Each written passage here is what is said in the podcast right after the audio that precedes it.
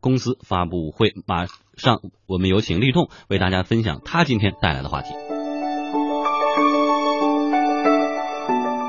好，刷新朋友圈，观点及分享，有请立栋哈分享他今天的话题：日本首富孙正义的经验谈。要做成一件事，先要做减法。立栋。我们知道，这个孙正义呢，二十三岁的时候创办了软银集团，那不到二十年呢，就缔造了日本最大的一个网络和投资帝国。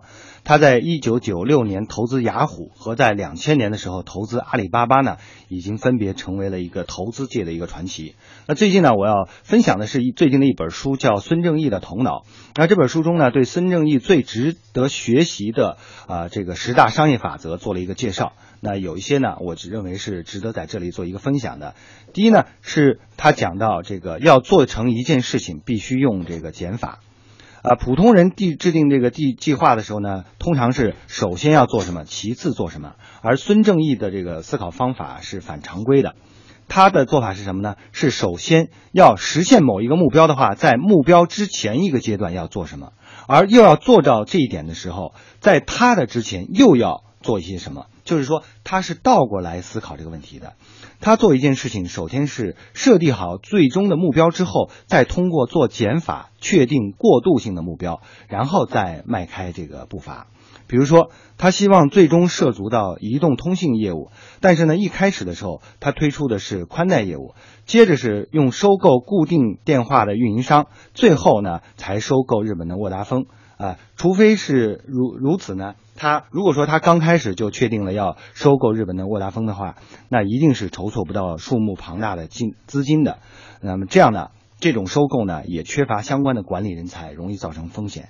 所以我想，这个孙正义的这种倒过来用减法的方式来确定这个实现目标的步骤是值得去学习的。另外一个呢，呃，想分享的一点就是，他认为在十秒钟内想不清楚的事情是先不做的。孙正义在进行决策的时候，总会瞬间做出一个结论。不过呢，有时他也会因为一时无法决定呢，而将有关的事项呢进行一个搁置。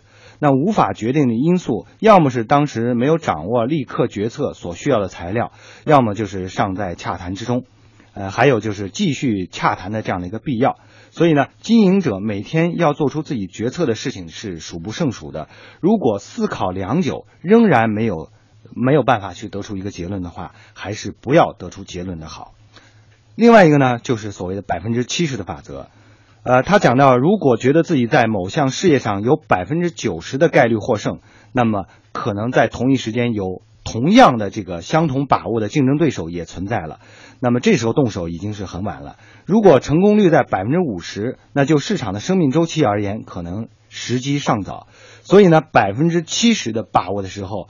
才开始行动是最好的一个参照目标。